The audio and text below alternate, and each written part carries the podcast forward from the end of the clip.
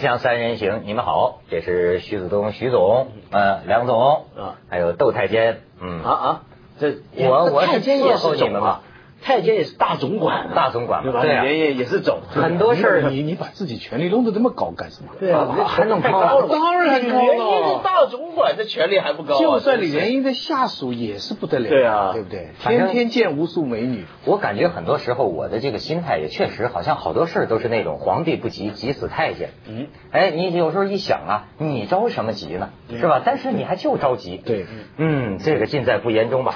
但是咱们这个搞一下通联哈，这个跟咱们这个观众，就我不是有一个文涛那么个凤凰网站那个邮箱嘛哎，那就再次就要答谢大家，因为这个咱们说实话，三人行很多这个选题呀、都是大家提供的啊，所以都是咱们的这个幕后编辑啊。虽然咱台里没什么编辑，没助手的，但是咱们观众是咱们的，所以要特别感谢他们。我的一般我们都看，包括发给你们的。但是呢，也有些观众不满意，这也给大家说一下。呃，一般情况下我们不回复，对吧？因为这个是个它太大量了，你要回谁回他不回他也不公平，所以我们都看，但一般情况不回复啊。嗯我也都看。这个回复得是一个全职的工作。对，所以也请大家这个谅解啊。呃，而且呢，这个有些观众啊发过来的东西啊，也经常造成我这个生理上的不舒适，哦，恶心呐、哎，我觉着还真是，你知道，他现在很多观众发一个那个视觉的看的那么个东西，我也收到过他也不说给你那是什么，你一打开，呼家伙，这就是那个血呼啦啦的，哎呦。他他还说与你共享呢，啊！你一打开以后就我倒收过很多让我视觉上很亢、生理上很很亢奋的吗？对对对很亢奋。这是一样的道理啦，就是看你从哪个角度看了。但我觉得这个小孩儿的时候，好像还挺喜欢看杀人呐、什么的哈。哎，啊？我你小孩，你小孩看过杀人吗你？看过杀人？小孩不就是喜欢看电影里杀人吗？哦，电影打仗啊那，个但是人呐、这个岁 吓死我了一大跳岁数大点还真是，你知道，就上个 上菜市口的应该没去过吧？几天前我受了回刺激，我也不知道是不是真的，但是这位观众言之做作就是真的，他倒没蒙我，他就说这个呃，我给你看，这是车臣的那个恐怖分子，嗯呃，残杀俄罗斯士兵，然后把这个录像带寄给这个俄罗斯的这个电视台，他说有这个片段，他说我事先提醒你啊，这可能是挺恶心。哎，我就用嘴说说，这应该大家还可以接受哈。我以为你要放呢。因为我也以为说我们今天看看这个片子，嗯，不敢，那玩意儿绝不敢。我跟你说，就是你想当半夜十二点，我在电脑上我这么一开，非常短。我们现在这种暴力学，我们都经过很多训练哎呀，那是真那是真人呐实，真太可怕了。就是不是可怕，完了之后啊，我很长时间我这个胃里就真的翻腾啊。你觉得，你一打开那个窗户。就是一双大皮靴踩着一个人的脑袋，看着反正像是个俄罗斯人，他就说那就是俄罗斯士兵，踩着脑袋，然后一把这个刃儿这么宽的刃儿的那个刀，你知道，从脖子的中间就一打开太快了，你知道不？就哭哧一下就进去，再往外拉，就得这么拉进去，往外，然后这个镜镜镜头一转，腾腾腾腾腾，这这儿把脑袋割下来了。哎呦，我就。好家伙，这个这个，我发现这咱们都是软弱的人，我很长时间我这个翻腾啊，我这个那像红高里面，红高粱里面讲叫一刀捅了，那算是算是便宜的吧？不，那个那个那个罗汉大爷叫那个杀他的人，电影里给的嘛？就是说你你你你捅过了吧？结果他捅了他以后，他就被被日本人打死了，对还叫他那个副手跑来给他给他剥皮。嗯，那个小说里写的说耳朵掉下来在盘子里，叮当作响。听到他的哈，这个 大珠小珠落玉盘这样，莫言的写法嘛，因为他的感官这个大师，这个阿哲说他天才就这样，这个非常暴力的东西写的非常非常的这个这个细致。嗯这个我想起来，呃，去年的时候，康城电影节有一部电影啊，也是很受争议的一个电影。那个里头的女主女主角啊，是意大利近年难得一见的美艳明星了。那这个人就是我们看那个《Matrix》。啊，第二集哦开始不是有个女孩子特别漂亮、很性感那个嘛？就是她。她在这个戏里面呢，那么主要负担的这个任务呢是被强暴。那么，然后被强暴那场戏拍的特别逼真，而这个戏里面也出现很多杀人的镜头，逼真的不得了。结果这个戏啊，一开始的时候大家都很很想看看它到底逼真到什么程度嘛。一个电影院，康城这么一个电影院，五六百人坐在那儿看，看到三十分钟的时候啊，就三分之一的人走掉；看到六十分钟的时候呢，就只剩下几十个人。到这个电影完全散幕的时候呢，就只剩下十几个人。中间有些人他走啊，他倒不是受不了不看了，他是想回来看回不来。为什么？他是到了厕所去吐，嗯哼哼去呕吐，吐的实在是身体虚了，受不了，进不来了。哎呦，不，你说的是电影啊，嗯我觉得咱们这个成平日久啊，已经受不了残忍了。但是实际上，你比如说这个真实的生活中，就整天在发生这种事儿啊。嗯嗯你知道我那天看什么？北京一个报纸登一个特写，前一阵儿就是车臣的那个。呃，叛军头领嘛，呃，格拉什么鲁斯兰格拉耶夫嘛，哎，不是被击毙了嘛？最后证实克格勃什么都证实被击毙了。你知道，就说，哎，这个事情命运特别，这这个让我想到追捕拉登。嗯，说不定啊，你这个你发现没有？这个这个人生啊就是这样，好多事儿吧，精心部署的没用，往往那一瞬间发生在完全无意的情况下，遇个正着。击毙这个这个格拉耶夫的呢，不是什么俄罗斯这个有目重点的这种特种部队，两个普通的边防巡逻兵。这格拉耶夫呢，就是打扮的跟个老头老乞丐似的，就在地地在在在往往一个山谷走。这俩边防巡逻兵啊下班了，有一个人刚新婚不久，说回村啊看新娘去；另一个人说行，我让咱们俩顺路。迎头谁也不知道，就跟这个格拉耶夫撞个正着。这格拉耶夫是是凶名这个闻名俄罗斯啊，就是然后一看看着跟那糟老头子，但是这他们例行公事嘛，说拿你的证件。这格拉耶夫就说：“好好好，我拿证件，就伸到这破棉袄里，拿出枪来就开枪，这么近的距离内，砰砰砰砰，就是密集发射呀，把这俩巡巡逻兵全打倒了。一个巡逻兵打中头部，当时就死了；另一个巡逻兵，你想当时这个场面是真的发生过呀。另一个巡逻兵击中胸部，临垂危之前，拿着手中的枪，哒哒哒哒哒哒就这么扫。”把这个格拉耶夫这个左肘齐肘打得粉碎，这个时候这格拉耶夫是狠呐，冲着这士兵头部梆梆这两枪，就跟咱看的电影一样。打死之后，人们后来发现他的尸体在这雪地上、山坡上，长长的血印儿。这格拉耶夫就是他这个生命力够强啊，爬呀，一直这么爬，到后来自己拿出一把刀，把这个残带的这点残肢啊，干脆就割割割割下来，然后拿绷带自己裹住止血。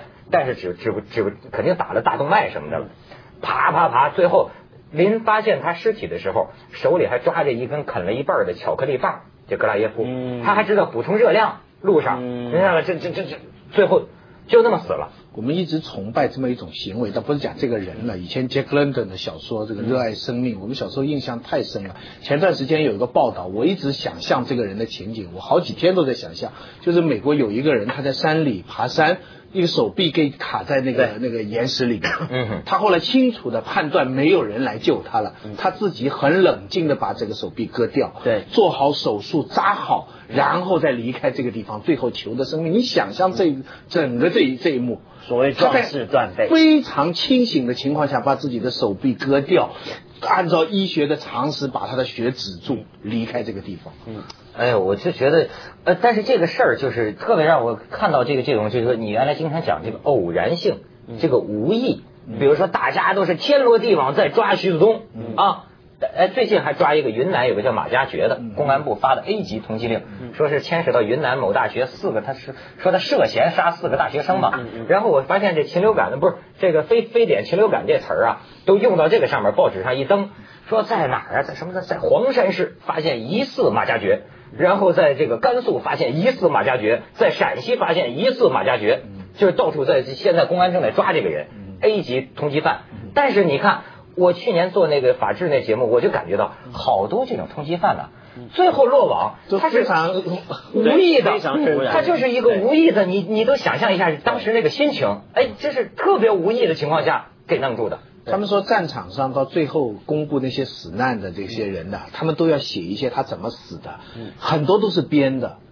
其实有很多人死的都是非常非常偶然的情况，就是根本没法来歌颂的。他最后写给他的家人的那个，他什么都是指他在战场上怎么怎么。有很多人就是莫名其妙战斗打完了，被自己的车子砰压到一下，或者诸如此类这样死掉。所以很多小说，我看一些小说里面就是一些呃战争英雄啊，他死的特别无聊。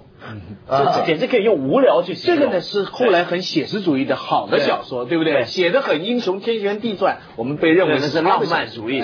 像这些真正写实的小说，让我们看到，比如说有一些的做战争英雄啊，这个仗都打完了，他在战场上面是巡视那些死去的尸体的时候，突然之间可能就只是给一个钉子啊插穿了他脚板，要去居然得了坏血病，这么死了。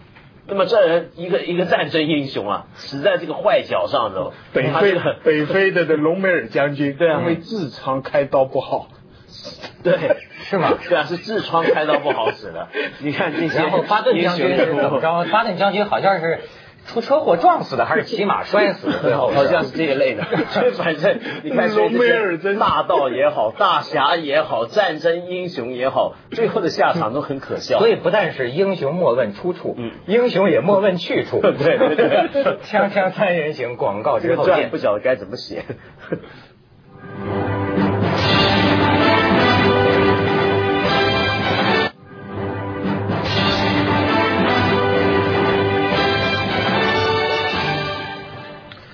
还看过一个片子，嗯，是倒没有你说的那个那么恶心啊，但是那个残暴的感觉说不定更强烈。为什么？因为那是个远镜头，他拍的是一个卢旺达，卢旺达不是发生过一个种族灭绝的大屠杀吗？多很多人死了五十万人以上嘛，保守估计。在那我看那个片子就是一个很远的镜头，看着一个很荒凉的一个地面上躺着几个黑影，大概估计是尸体，然后有一个人呢。就跪在地上，双手向天，大概是在求饶。那另外一个人呢，手上挥舞着一根呃一根棍子，但那个棍子头弯弯的，有点像水管或什么，就梆那么一下子就敲那个人的头，然后那个人呢就被在求饶，那个人就被打到地上，然后他继续向着他的头挥击，然后呢就看到远处就已经看到有些血喷出来，估计是把这个头打爆裂了。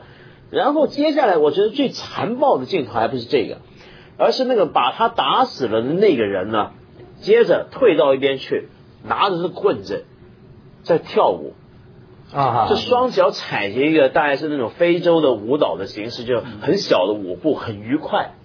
你看到他非常快乐，就跟平常我们看到这些一些部落民族他们在庆祝丰年啊、庆祝丰收啊，那时候跳的舞步几乎是一样。那我看那片就感觉到，就是这种残杀一个人啊，他得到那个快乐啊，就是这种觉得我能够把你的生命控制在我的手中，在这一刻我更有比你更有权利，这种邪恶的那种那种欲望带来这种快乐。我我我教那个课文一直没法回答学生的问题，是秦牧的一篇散文，讲三三里三那个广州那个鸦片战争。打败英国人那个叫什么地方？三元里啊，三元里，哎，三元里，对对对。然后他他散文写，他就说当时很多英国人跪在一个水塘里求饶，然后呃民众就把他们呃杀掉，然后把他们头又怎么割下来，怎么怎么怎么。那个那个香港现在学生读的角度跟我们不一样，我小时候读这爱国主义教育嘛，这个英国人嘛该杀什么什么，他们就说人家已经投降了，人家已经跪在地上求饶了，你还为什么还这么杀？而且作家在五十年代还这么歌颂。哎呦，我真是很难，因为因为这是教材，我来怎么来跟他们解释这个这个整个处境，对不对？这个阅读的背景很不一样。你看，我看有这个清末有的这个笔记里哈，就讲到我忘了叫什么名字了。这清末有个老将军，有点廉颇老矣那么个劲头，觉得有点老了。但是呢，他当时就镇守南方，就广广广广东广西这边啊。然后呢，就是有其他人大概就是跟皇帝说说他老了，然后说为什么说他老了呢？说他现在说的话呀，让这个友邦惊诧了。为什么呢？他用的是那种，你看在清末，他用的是那种老套的语言，也是打那个法国人还是英国人什么的。但是他说的咱就能理解，他武恨不能那个生嚼其肉哈，这个铁剥其肤啊，这个是要什么什么，用的都是咱们那个演义小说里的语言。他这些东西，外国人听见之后不觉得这是野蛮人吗？这个事儿，直到今天嘛，那个教材里一直用着谁是最可爱的人嘛，这是一直用的一个教材嘛，讲志愿军的，这里边就是把那个鬼子的耳朵咬下来，就志愿军士兵把那个耳朵咬下来，这个现在就一直有争议嘛。有人说这这这不恐怖主义吗？你打归打了，你别用嘴巴把人家耳朵咬下来。到最后泰森也学了嘛，也学了这招了，也是志愿军的本身。这个。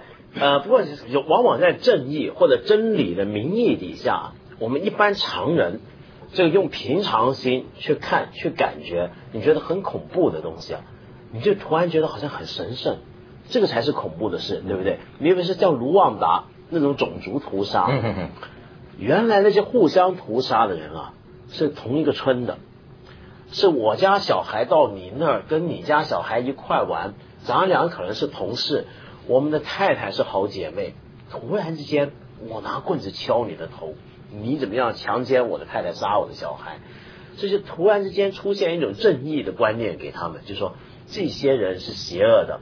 我们这个宗教或者我们这个种族是神圣的，我们要灭绝他们。在这种很伟大的这种真理或者一种正义观念前啊，所有我们平常觉得很邪恶，你作为一个常人不能接受的东西啊，你突然间都觉得可以接受。所以我常常觉得，在遇到这种很多平常我们很喜欢讲究，特别是中国人啊，很喜欢说话说到激昂之处啊，就讲大是大非的问题。什么叫大是大非？你这样这这这，你这是卖国，你那是什么大是大非？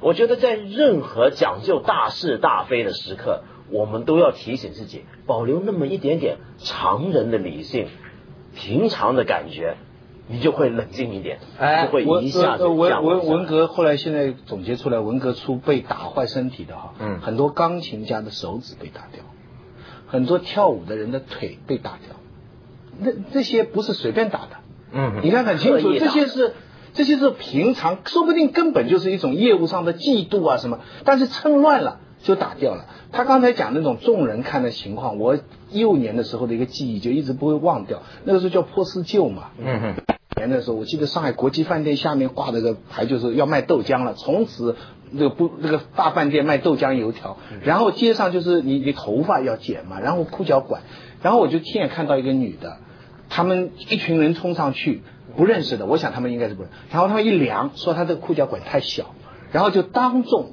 全街的人都在，就拿个剪刀，唰沿着他的腿剪，那不是剪一点点啊，那一直剪到大腿上去啊。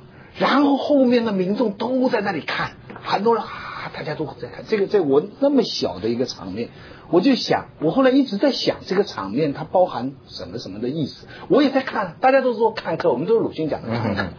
这个这个现在想起来，这是非常性感，又是非常暴力，全都结合在里面。一把剪刀，唰剪往大腿处，那个女的就蒙着头，她没有任何抗议的本能，她都觉得是她的错，蒙着头走掉了。这种场面在我们这个国家里发生过。这个问题是什么呀？据我最近的考察，这种力量还不分什么文明先进国家、落后国家，对，这是人类共有的，我们心里都有。你只要给他一气口，谁心里都有。所以说，咱们对人性的了解太少。比方说，现在很多人从另一个角度研究当年那个法国大革命。巴士底狱，嗯，从心理学的角度上研究，当时处于一种迷狂狂欢的状态。所以雅雅各宾党这个政府把人扔油锅里炸，这个杀头，每天杀的那是断头台，整天不闲着呀。就是当时就说民众进入了，就照今天的语言，可能就是嗨了，你知道吗？他就是在心理学上，他他把人性当中另一个咱不太了解的力量给调动出来。所以反过来，我想现在有那么多恐怖片啊，那些那些暴力美学啊，也许就是替人性的这些东西找一个宣泄口。哎我们在街上就不能剪了，你在电影院里剪剪吧，对不对？所以现在这有两种观点，有人说说你这种暴力美学，这这害了孩子们了，引但是导了他们了对，但是还有一种理论认为呢，这恰恰是文明人类发明的一种转移自己兽性的办法。这就是亚里士多德的诗学理论的悲剧嘛，进化进化嘛。你看了这个东西之后，你自己就被进化。不过我是看人类说不清是进化还是退化，有时候我觉得咱退步也很大。咱们去，咱们去一下广告，锵锵三人行，广告之后见。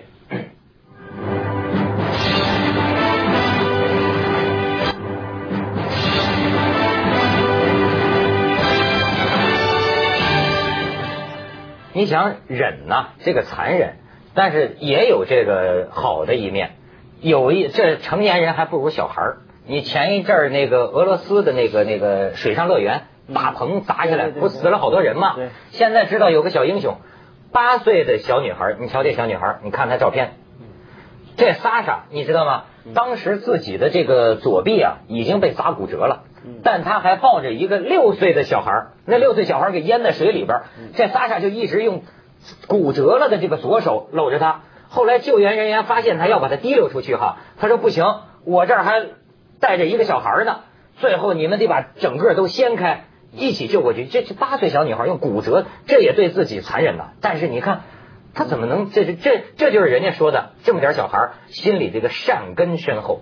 嗯，你说他这个那个小孩是他的亲人吗？不是，不认识的呀。你说他这个就是说人也有善的这种本能。嗯，他在那种情况下他就不放手。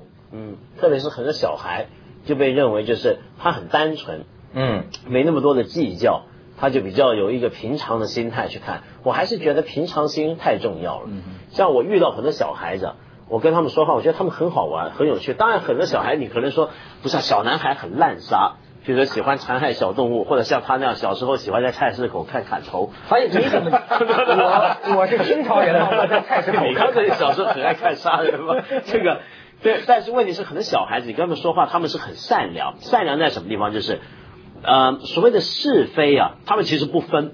我觉得有时候是非观念不重啊，但是有些很本能的，就是说该怎么样对一个人呢？那个感觉很敏感。就是说我曾经去过一个幼儿园。看到一个幼儿园里面有，我去观察他们嘛，看去试课，看到班上有一个呃小孩子，他是呃呃断了腿的，就是跛着脚用用轮椅的。那么全班的同学呢，呃并没有特别歧视他，他们就只是觉得要让这个同学方便跟他们玩，所以他们做很多游戏啊，或做很多活动，你看得出来他们是。特别迁就，但他不觉得那个叫做哎，因为他是残疾人士，我们要说他他没这个观念，他没有成年人这种概念，他没觉得是平等的，他觉得平等，他就说怎么样让他跟自己一块玩的都很高兴，他就是很本能的东西。所以你看，我最近看见这个龚自珍的一句话，说道验十丈。不如同心一车，什么意思？就是说您这个有道明君哈，您这多么有修行，这这个你还比不上一颗童心，赤子之心是最可贵的。因为大人呢，就比如说像刚刚我们今天一直讲，就是有一个真理的观念嘛，是非观念。可是真理不一定真是真理，它可能后面是厉害。对啊，对对啊，这也是。